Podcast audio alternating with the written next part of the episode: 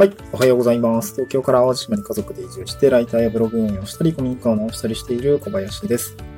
今日は島暮らしのお話をちょっとしたいなと思うんですけども、島と仕事みたいな話ですね。で内容としては、えー、島に来て見つけた2つの仕事感ということですね。まあ、見つけたというか気づいたというか、うん、2つの仕事感があるよっていうことをですね、ご紹介をしたいなと思います。えー、それは何かというと、まあ、仕事にはま2種類あるかな、まあ、仕事感2種類あるかなっていうとこなんですけど、一つはどこでもできる仕事。えー、もう一つはここでやるべき仕事。この2つが今なんか目の前に見えているなというふうに感じています。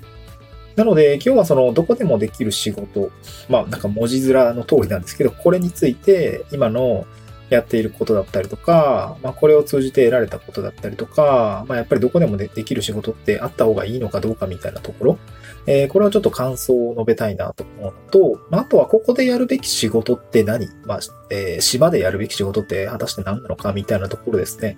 えー、感じていることをちょっとご紹介しつつ、うん、まあ、島暮らしに興味がある人だったりとか、まあ、なんかその、経済中心地から働く場所をずらしたときにどういうことが起きるのかっていうことがですね、まあ、あの、移住だったりとか、田舎でちょっと挑戦してみたいとかを考えている方向けに、まあ、何か参考になることがあったら嬉しいなということで、ちょっとご紹介をしてみたいなと思います。で、一つ目ですね。どこでもできる仕事っていうことですね。まあ、これのまさに仕事感とかなんですけど、うんと、まずそのどこでもできる仕事、これはもう経済中心地えー、都会であれ、うんまあ、ちょっと離れたその僕が今住んでいる淡路島の、まあ本当島？どこでも 山でも島でもいいと思うんですけど、えー、どこでもできる仕事ってありますよね。で、具体的には、えー、僕の場合今、ライターというお仕事が一つ主軸になっています。うんまあ、ライターもいろいろありますよね。えー、僕の場合は今、SEO ライティングから始めて、えー、と、その後は結構早めになんですけど、ホワイトペーパーの原稿を書く仕事になったりとか、その後は、ま、AI も台頭してきているっていうことは、ま、全然予期してはいなかったんだけれども、え、インタビューライティングのお仕事ですね。こちらに飛び込みました。で、ま、取材という工程が入るので、AI にはなかなかこう、取って変えられ、変われづらいというか、あまあ、付加価値というか市場価値が落ちにくいというか、まあ、そういう分野でもありますので、まあ、ちょっと今一度注目をしているというとこなんですけど、まあ、実際に会って取材して話すみたいなところ。やっぱり人と話すと得られるものってやっぱ結構あるなと思ったので、実際にインタビューライティングやってみてすごく楽しかったので、大変だったけどね、楽しかったので、まあなんかそういうところも、まあ、引き続きやっていきたいなと思ったんですよね。うん。なので今はインタビューだったりコラム、あとはホワイトペーパーを書く仕事にはやっているんですけど、まあでも結局、うん、住んでる場所も淡路島なんで、なんていうの、あの、島でも別にできるんだ、みたいな ところですね。あの、やっぱりこの辺は、なんていうのかな、経済の中心地から遠く離れてるんですけども、動くお金は都市部とそんなに変わんないというか、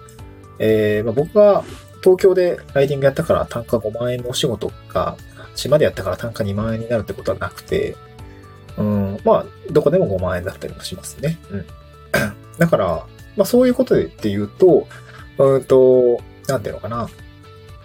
仕事の量って、まあネットを通じてたくさん転がっているし、まああとは、どこに住んでいようが、えー、いい成果が出せれば、えー、クライアントさんに認められてお仕事がいただけたりとか、うん、なんか単価も少し高くなったりとか、まあ、外のお仕事、まあ、外、まあ、なんか今、島、島内にいるんで、島の中にいるんで、か当該と島内っていう言い方を結構よくするようになってきちゃったんですけど、まあ、要するにその自分の地域のエリア外、地域、まあ、外貨を稼ぐって言い方も、たまにしたりするんですけども、島の外のお仕事を取ってくるっていうことは、まあ、結構それなりに重要なのかなと思いました。で、重要なポイントとしては、まあ仕事量があるってことと単価が高くなる、高く求めることができる。まあ、あのね、えー、ネット経由であれば別にどこでもね、あの単価で変わらないと思うんで、まあそういったところが、えー、外のお仕事を取る、まあどこでもできる仕事が、を持っている一つのまあメリットなのかなというふうに今は感じていますね。うん。で、もう一個、後者ですね。あの、ここでやるべき仕事ですね。で、それは具体的に何かっていうと、うん、なんか単価とか量とかっていうのは多分圧倒的に低いし少ないと思うんだけども、仕事の先にある暮らしの豊かさですね。こちらにつながっているのが、あ個人的には島のお仕事なんじゃないかなという形に僕は今住み分けをしています。うん。まあ、だから、外の仕事しかしない人もいるし、中の仕事で、まあ、手一杯の人もいるというか、なんかそっちを中心に重きを置いてやられている方もいるみたいですね。当該の、あの、島内の、えー、周りのお仕事されている方を見ていると、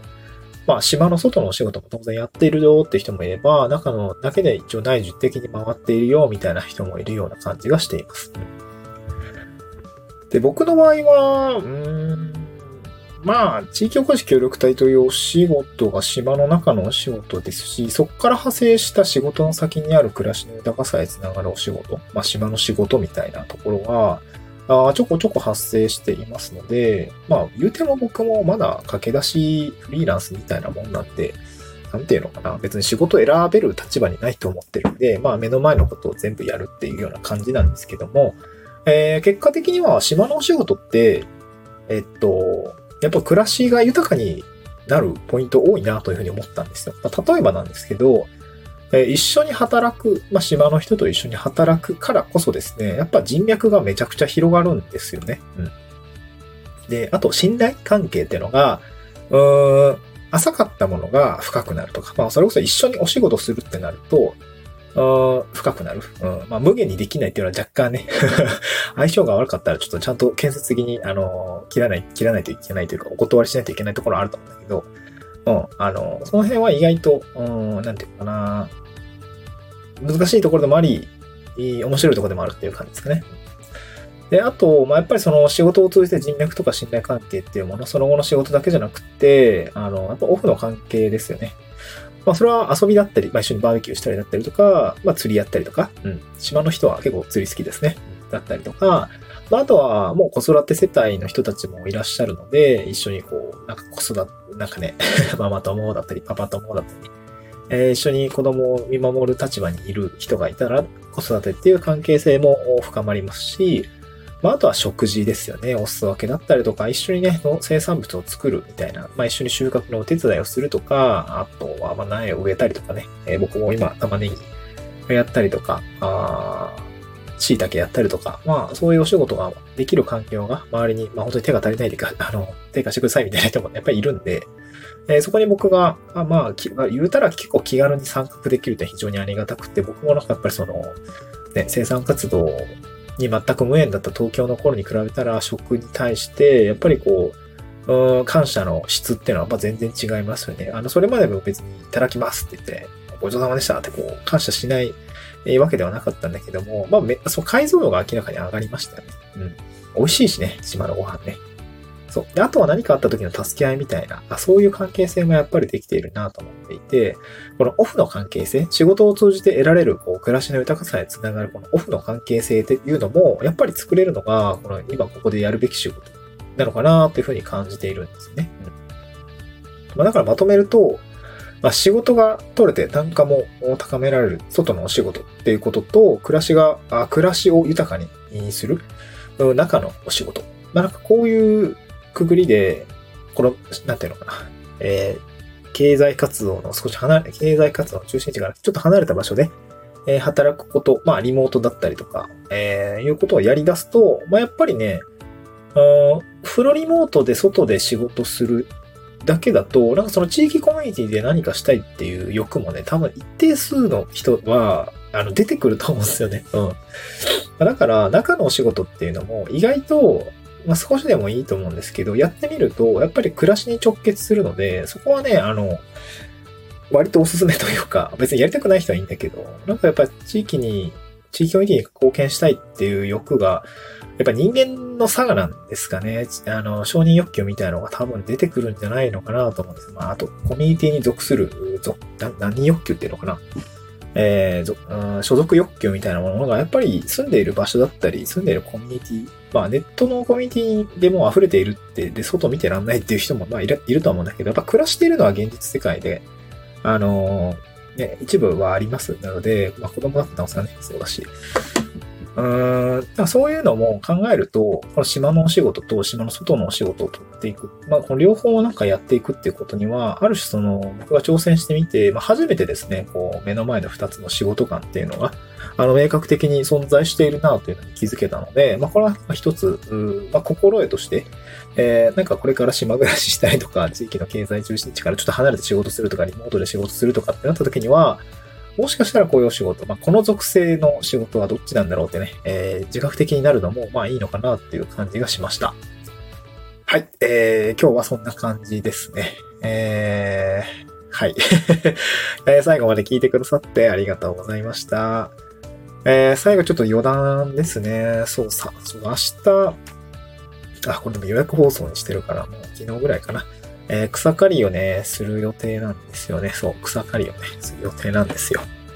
大変だよね、このね、雨降って、日照りが立って暖かくなってきても虫もめっちゃ出てきてるしね。あ最近は車通ってるとね、あれですね、蛇がめちゃくちゃ出てきて、まあ暖かくなってきたんで、いろんなね、生命が芽吹いてる時期なんですけど、蛇めっちゃ出て、蛇めっちゃ踏まれてるので、なんか残骸が めちゃくちゃよく見るなと思って、あれ嫌なんだよなと思ってね。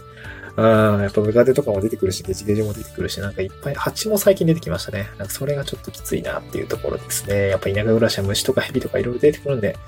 あ気をつけたいところですね。はい、そんな感じでございました。淡路島はどんどん暑くなってきてるんで、まあね、来月5月中は と、えー、ライターのお友達だったり、フリーランス、あと協力隊のお友達だったりとかがね、あの、淡路島に遊びに来てくれたりもするので、えー、すごく楽しみだなと思いますね。まあ、来月、再来月と、まあ、高松に行ったりとか、あラボのオフ会で、えー、東京に行ったりとか、あとゴールデンウィーク北海道に行ってとかね、いろいろ控えてるので、すごく楽しみなところがありますね。はい、そんな感じでございました。また次回の収録でお会いしましょう。バイバーイ。